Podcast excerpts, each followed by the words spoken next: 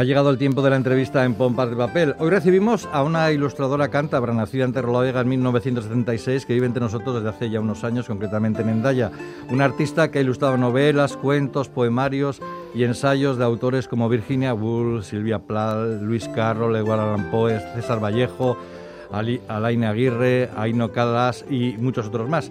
Seguramente muchos la recordaréis por las portadas de las novelas de Carson McCullers en su edición en castellano y por La Flor Roja de Sebolov Garcín, con la que obtuvo en 2012 el Premio Euskadi de Ilustración.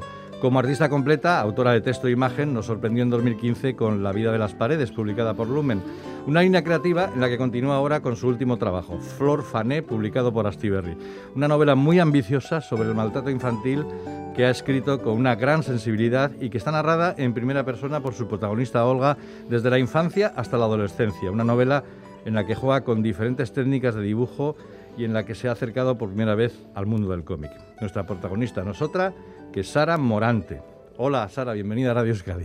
Hola, muy buenas tardes. Oye, parecía que la experiencia de la vida de las, de las paredes había sido algo excepcional en tu producción, ser creadora total de texto e ilustraciones pero parece que algo te removía por dentro hasta el punto de crear este Flor Fané. ¿Qué te ha llevado a dar de nuevo este salto creativo? ¿La escritora que llevas dentro te pedía salir de nuevo? Pues sobre todo mm, aprender. Mm, tanto con el dibujo como con la escritura, a mí mm. lo que me gusta es cuando algo me resulta difícil. Eh, con la vida de las paredes abrí una puerta enorme y me dejó un poco, no con las ganas, pero sí con el rebufo este de seguir escribiendo. Entonces eh, me lo puse un poquito más difícil. La vida de las paredes es una historia coral. Eh, se profundiza un poquito menos en cada uno de los personajes por esa razón. Entonces dije, bueno, vamos a meternos hasta el tuétano, vamos a ir hasta el hueso. Y así es como surge un poco Florfané, de esa necesidad de ponérmelo no más difícil, pero sí aprender mucho más o ir de cabeza a una historia mm, muy profunda y muy íntima. ¿Por qué el tema del maltrato infantil? Bueno, eh, surgió de una manera... Yo estaba escribiendo la historia de una mujer adulta muy particular, con, muy extraña, ¿no? Mm. una extrañeza rara en su conducta. De alguna manera surgió un flashback, una voz infantil, y me di cuenta de que el origen, lo importante o lo interesante para mí, el misterio, lo que despertaba mi curiosidad era el origen. ¿Por qué es así esta persona? ¿Por qué es mm. así esta mujer? Entonces surgió con uno de los, en ese flashback, es uno de los eh, capítulos que hay en Florfané, que es mm. los patos de porcelana, y ahí estaba toda, toda la tensión que hay en, en, la historia de Olga, de Florfané, mm. y así es como surgió. Oye, tomaste una decisión muy arriesgada, desde mi punto de vista, que es narrar la historia de Olga en primera persona. Si es difícil entrar en el, en el alma de un personaje adulto que tiene que ver un poco con uno mismo. Entrar en la cabeza y el corazón de, de una niña maltratada era todavía más complicada. ¿Qué te llevó a escoger la primera persona? Em, creo que muchas de las lecturas que yo he hecho sobre temas testimoniales, mm. eh, por ejemplo, Leonora Carrington en Memorias ah. de Abajo, mm. eh, Única Azul en Primavera Sombría o El hombre jazmín, eh, están narradas en primera persona y con un, con un, estilo muy ágil también, porque es ese testimonio, esa historia dura que te tengo que contar rápido de esta mm. manera, soltarlo rápido, ¿no? Entonces creo que es lo que le daba coherencia a un monólogo, un mm. monólogo en el caso de, de Olga. Eh, fue, me di cuenta de lo dificilísimo que era cuando ya había tomado la decisión. Pero es verdad que cuando hice, yo ya tenía media novela escrita en tercera persona, eh, cuando empecé a hacer el cambio a primera persona me, di, me di, cuenta de que mm. cambiaba absolutamente todo para empezar la perspectiva y que le daba muchísimo más juego a la hora de presentarle esta historia al lector, porque hay una subjetividad que es el lector, no es Olga quien está contando una realidad, es el lector quien tiene que entenderlo. Y eso me pareció muy interesante desde el punto de vista de escritora y desde el punto de vista de lectora. Oye, luego hablaremos más en profundidad del apartado gráfico, pero tengo una curiosidad. ¿Cómo has conseguido entrar en la mente de una niña y en sus dibujos? Porque hay momentos que el artista dibujo y hay otros momentos en que la niña dibuja. ¿Cómo llegaste a ese mundo creativo infantil? ¿Tuviste que hacer una especie de rememoración de cómo era yo en el pasado cuando era una niña? Em, yo eh, creo que me empiezo a comprender el trabajo de los eh, actores. Ah, Cuando se meten en la piel de un personaje, yo lo he experimentado, no en un escenario, que me parece dificilísimo, ¿no? o en un plató, pero es de verdad meterte la piel, o sea, te lo tienes que creer, te, mm. tienes que empezar a pensar las cosas como ese personaje que has descrito, ¿no? O sea, mm. entonces partiendo de eso, te tienes que meter en la piel de esa persona, y llevar no eres tu, tu, mundo gráfico al mundo gráfico de ella. Sí, es que, bueno, eso fue un eso no estaba planeado, yo esto a Stiberry no se lo conté.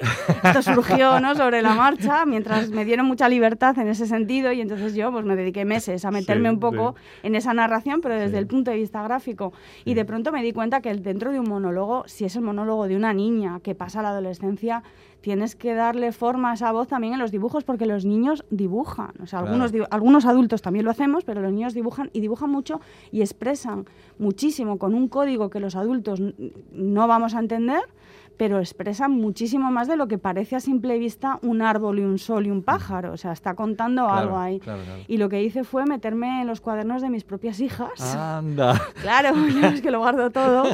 Este Diógenes me ha servido. Y entonces, claro, yo para recuperar mi forma de dibujar con cinco años, después de diez años de, como ilustradora profesional, es complicado. entonces, para hacer esa reinmersión, tuve que volver a mirar los dibujos de mis hijas eh, que, hacen para, que hacían para el colegio cuando eran más pequeñas y que les mandaban ilustrar en el colegio de Naya, les mandaban ilustrar, por ejemplo, poemas de Lorca o de Boris mm. Vian o, o, de Verlaine y tal.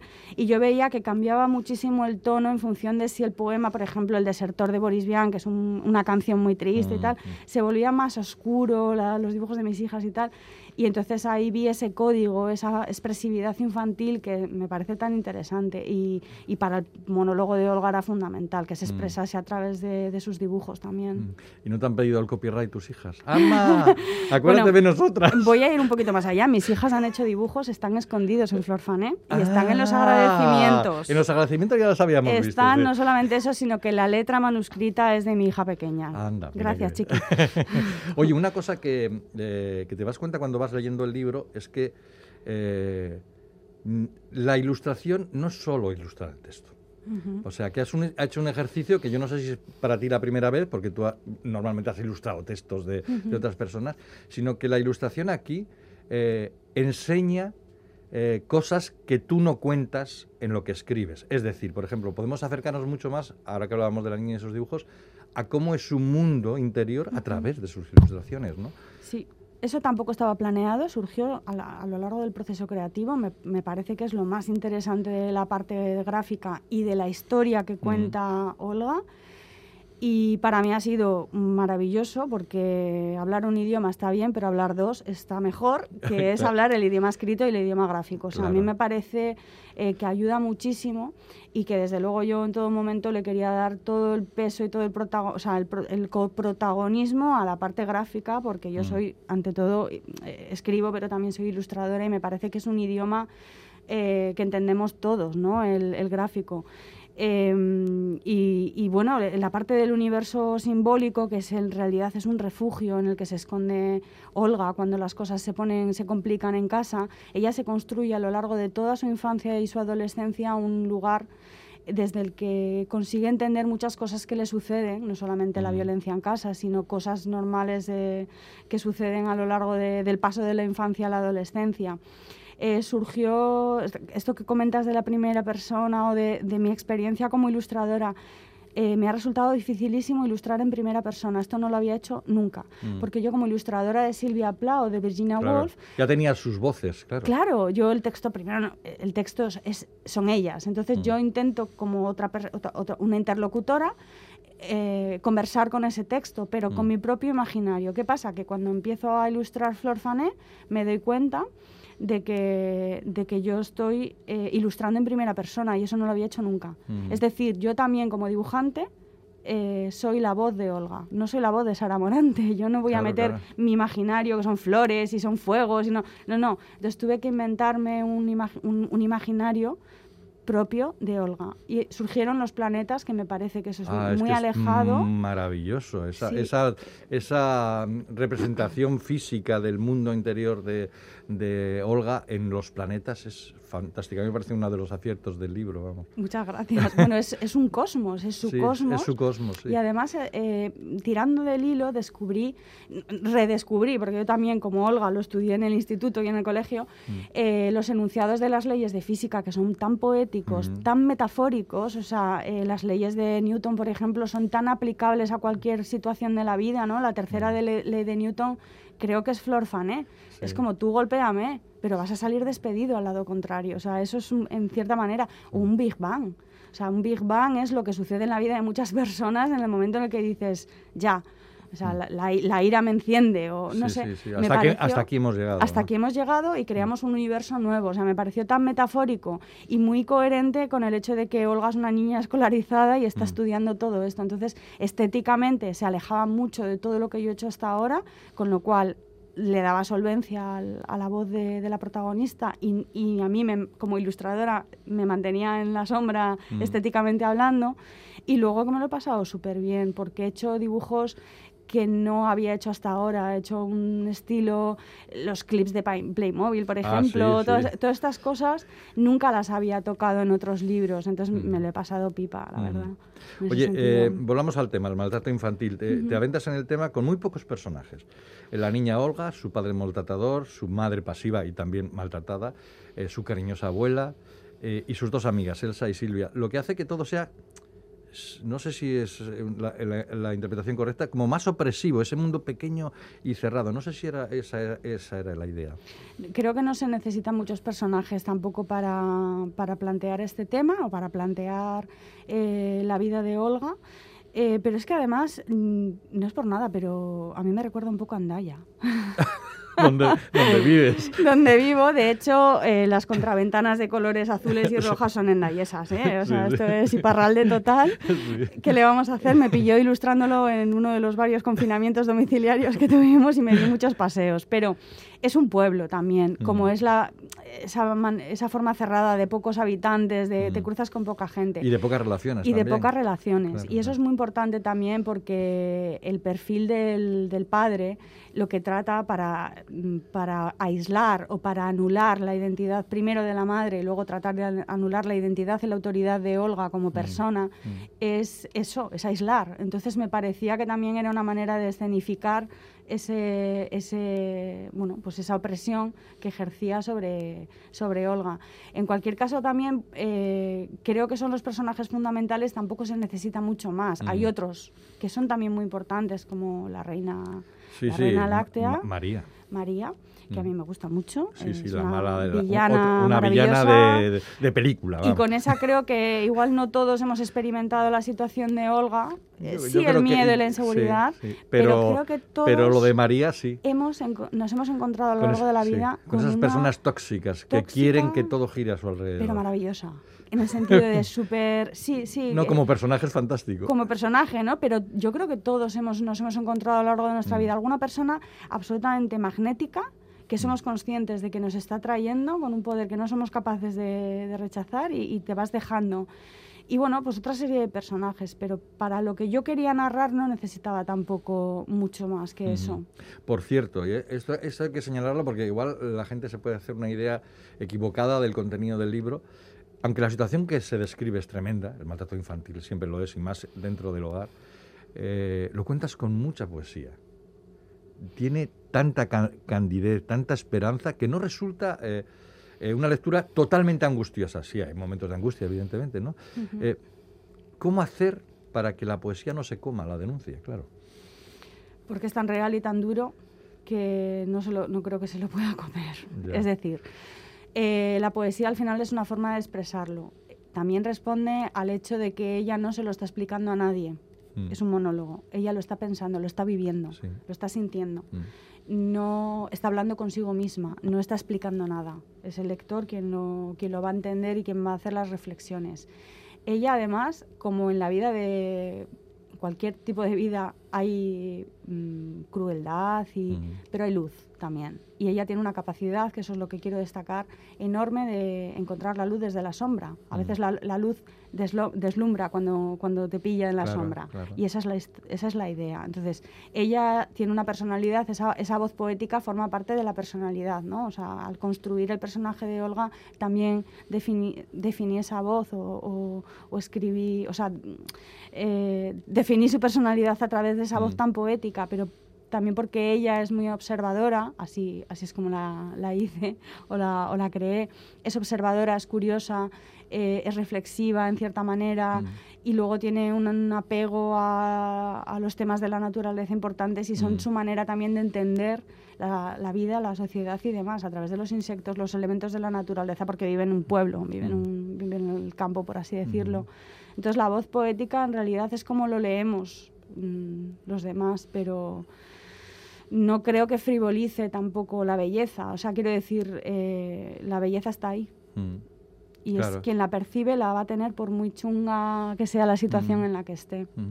Oye, me ha, parecido muy, muy estupendo cómo, cómo has eh, trazado a, Olga eh, en con, esas, con esos aumentos que tiene ella, esos sextos sentidos, por decirlo de alguna manera, que tiene ella sobre para detectar el peligro. Esos sentidos que se agudizan por el miedo, por ejemplo, especialmente el del oído, y eso me ha gustado muchísimo. Yo no sé si, si esto lo has eh, sacado de alguien, que has leído algo, algunos psicólogos, pero esto de que, de que ella sepa cómo está la situación según los ruidos que hacen las puertas al cerrarse y al abrirse, ostras, me, ha conmovido muchísimo, ¿no? Porque sientes el miedo de, la, de Olga, ¿no? Es la banda sonora de todo terror doméstico. Creo, eh, Flor Fané es ficción, pero hay mucha realidad y hay mucha documentación de este tema. Entonces mm. creo que cualquiera que haya estado en esta situación va a sentirse reflejado de alguna manera o va a comprender mucho de estos miedos. Eh, quien haya estado y quien no, quien no haya estado, la idea es esa. ¿eh? El miedo además es universal, el miedo lo van a sentir por igual en cualquier contexto quien lo haya sentido. El tema de, la, de los sonidos evidentemente se basa en la experiencia de Olga. ¿Quién abre la puerta? Cualquier portazo. No solamente eso, sino, oye, eh, un portazo es un anticipo de una tormenta en mi casa, pero no es el anticipo de una tormenta en casa de mi amiga. Eso también forma parte de la, mm. de la vida y del despertar. De una persona que vive eh, con la normalización de la violencia en su casa y de pronto se da cuenta, porque observa en otros contextos, que no sucede así. De que todo no es así. Todo no es así. Que sus amigas, por ejemplo, viven en un entorno familiar cariñoso. Y esa es una revelación que hace cualquier persona que esté en una situación de violencia mm. normalizada. O sea, todo esto tiene un razón de ser. Hay una película que a mí me... Yo ya estaba escribiendo Flor Fané, ya estaba escrito este capítulo. Estaba ya terminada, de hecho, cuando la vi, esta novela. No me atreví a ver la película, pero la vi. Y ahora no me voy a acordar del apellido del director de cine francés, pero es eh, Custodia Compartida, mm. eh, de Xavier algo. Lo siento, no me acuerdo. La recomiendo. ¿eh? Yo, yo recuerdo que ya había estado trabajando todo el tema de los sonidos domésticos como banda sonora de lo terrorífico, ¿no? Eh, cuando hay mm. un ambiente violento en casa. Esta película me, bueno, me, me, aupó aún más en esta idea de, llevarlo por ahí, porque no hay banda sonora musical. Las escenas entre el mm. padre maltratador y el hijo, mm. es una pelea entre un matrimonio que se divorcia y el padre es maltratador, pero la custodia la quiere tal. Eh, los sonidos son los sonidos que hace el padre. Y esa es la peor banda sonora, o sea, la más terrorífica banda sonora. Es decir, que viendo esta película me di cuenta de que es un tema muy común. el tema de los sonidos, la interpretación y, el instinto o la intuición para saber eh, se va a torcer por cómo ha girado la llave de contacto del coche. Y luego está lo de el odio al maltratador que tú resumes en un capítulo titulado Formas de matar al padre, eh, cuyo número va aumentando las formas mm. según se incrementa la violencia. ¿Lo leíste en una parte? ¿Te lo contó alguien o, eso sale de tu cabeza? Esto sale de mi cabeza. esto en particular sale de mi cabeza. Eh, esto es una forma de expresar algo para lo que yo he reflexionado muchísimo y es la importancia enorme de sentir ira. Hay muchas formas de ira. Está la ira del padre como Mm, forma de expresar su frustración. Evidentemente, mm. la ira la ejerce sobre los demás y eso es un error. Eso no está bien. ¿Qué pasa con las víctimas? ¿Qué pasa cuando las víctimas pierden la capacidad de rebelarse, de odiar? Porque es tu padre, porque tienes un apego a esa persona, es mm. biología y apego natural. Eh, para poder separarte de esa persona que te está haciendo daño, tienes que ser capaz de sentir odio. Yo esto lo digo también porque hay como una especie de, rechazo ahora mismo a sentir odio, sentir ira. No, no. Mm. la ira y el odio son sentimientos muy necesarios en, mm. muchos momentos determinados, ¿no? No como algo general en la vida, voy odiando a todo el mundo, no. Mm. Cuando te están haciendo daño, lo primero para rechazar necesitas sentir ira. Luego igual, no sé. Entonces, eh, en, en Flor Fane es un punto decisivo, es un momento decisivo porque la, la, contra, si no sucede eso, es el personaje de la madre, que es el personaje sumiso y pasivo, es la víctima y ya no, no, tiene no tiene ni voz ni voto. O sea, entonces Olga eh, alimenta esa ira, la refuerza se equivoca muchas veces, porque para mí también era muy importante construir un personaje que se equivoque, con el que no siempre estés de mm. acuerdo, porque no mm. existen las personas, incluso las mejores personas del mundo. hay momentos en que ella es cruel también, ¿no? Evidentemente, cuando mm. vives en un ambiente de, violencia, eh, es muy difícil no caer en la violencia también como Está ya por alguna parte. Efectivamente, entonces eh, la idea es eh, tratar, o sea, en Flor Fané hablo de la violencia, hablo de la ira, pero hablo desde todas las perspectivas, también las negativas, y esas son, son las que hay en casa de Olga, las que experimenta Olga. Entonces, por eso es tan importante esa capacidad para rebelarse y esa ira. Para mí es una herramienta y es lo que le da la fuerza. Oye, volviendo a lo gráfico otra vez, es la primera vez que te acercas, no lo sé, al mundo del cómic, porque hay páginas que podrían formar parte de un cómic. ¿Cómo, cómo, has tenido que hacer un clic en tu cabeza? ¿Cómo ha sido eso? Jo, eh, yo tengo unas... Bueno, no es la primera vez es que desde los 13 o 14 años no hacía viñetas, pero yo de niña hacía viñetas, evidentemente. O sea, yo crecí con TVO. o sea, más que con libro ilustrado, yo recuerdo te veo. Entonces, a mí el cómic me gusta muchísimo, muchísimo. Mm. Pero como me gusta, lo conozco, soy ilustradora, también sé lo dificilísimo que es hacer un cómic. O sea, que yo sea ilustradora no significa que me pueda hacer un cómic, no. Hay que, mm. hay que aprender y necesitas tablas y oficio y, y saber. Pero a mí sí que me pasa como ilustradora, cuando me acuerdo con Cumbres Borrascosas, ¿no? que lo ilustré, y decía, joder, que tener que hacer una ilustración para este capitulazo es que yo haría, yo alargaría, yo haría una secuencia de dibujos y tal. Y dije, claro, es que eso son viñetas. Y aquí, y aquí como me han dejado... Claro, pues es que publicas con una editorial de cómic, con las bueno, qué, mejor, ¿no? O sea, pues entonces aquí la idea, hombre, yo cuando me les planteé Flor Fané, yo ya dije, aquí va a haber capítulos de, mm. de viñetas. El reto de las viñetas es, primero, darle contenido propio sin deformar la historia que ya estaba escrita y cerrada, o sea, darle peso. Me han venido súper bien porque eh, estoy narrando con peso, con peso narrativo, o sea, tiene su propio peso, no, no son ilustraciones descriptivas ni describen nada del texto, sino que tienen su, propio, eh, su propia narración dentro del libro. Mm. Y además... Eh, eh, siguen la misma prosa, de alguna manera. O sea, mm. es una prosa escrita como muy sencilla, muy ágil y muy directa, va, mm. va al, al, tema rápido y la idea era con las, con las viñetas hacer lo mismo. Y además con una, con una voz oscura también, como se va oscureciendo un mm. poco a lo largo de la adolescencia. Hijo, yo me lo he pasado súper bien. O sea, yo quiero repetir, ¿eh? Pero con viñeta... Y luego no, no, metiendo texto. O sea, quería esa expresividad que igual he dejado de hacer en Florfanea. Hay dibujos que son mucho menos preciosistas. Y lo que hay es muchísima más expresividad gráfica. Eh, negros, blancos, sombras, luces, ojos, no sé. Mm. Eh, o sea que te veremos haciendo algún cómic de manera tradicional. Pues a mí me gustaría. Lo de los bocadillos todavía no lo sé, porque me gusta bueno, más no, mudo. No, no, tiene por qué ser. Yo creo que ahora hay tantas posibilidades dentro del mundo del cómic que los bocadillos no son algo obligatorio. A mí lo de hacer las viñetas en Flor Fané me ha encantado, porque, jo, haces tiene tanta capacidad, o sea, puedes expresar tantas cosas jugando con esos planos o la expresividad, no sé. Es como, bueno, pues lo que he dicho al principio, no ponerme lo más difícil, pero sí cosas que no sé hacer e ir aprendiendo, ir mejorando y tal, pues para mí, a mí me encanta eso. Me da la impresión de que te ha gustado mucho hacer de artista completa, de guionista, de escritora, de narradora, eh, como, como cualquier escritor, y de narradora como ilustradora. Yo no sé si tienes ya en la cabeza eh, la posibilidad de seguir por ese camino. pues sí, me encantaría. me encantaría, sí, sí. Es que mm, es hay una libertad creativa, mm. unas tantas posibilidades. O sea, a mí me sigue gustando ilustrar textos de otros, porque además mm, he tenido la suerte de ilustrar librazos, la verdad. He aprendido muchísimo con lo que he leído y con lo que he ilustrado. Pero, pero la posibilidad de crear desde cero una historia con todas las dificultades que tiene, sobre mm. todo al principio, ¿no? hasta dar con el tono y demás. Eh, me parece que es lo más. Eh, es un reto y todo lo que sea reto. Y además es que me lo paso bien. Es que mm. me ¿por qué escribes? Porque me gusta entretenerme a mí misma. O sea, yo no escribo porque tengo dudas, tengo preguntas, sí, también, pero sobre todo, pues, ¿por qué escribía cuando era una niña y tenía el Olivetti y hacía cuentos de media cuartilla y los dibujaba? Para entretenerme, ¿no? Entonces, de mayor es un poco igual. Mm. Qué ganas tenemos de ver por dónde va a llevar este camino a Sara Morante, por favor. bueno, ahora, ahora por lo menos tenemos ya algo encima de la mesa. Podéis ir a cualquier librería y comprar este Flor Fané que ha publicado Astiberri, que nos ha gustado muchísimo. Gracias, Sara, por estar con nosotros y mucha suerte. Muchísimas gracias a vosotros. Gracias.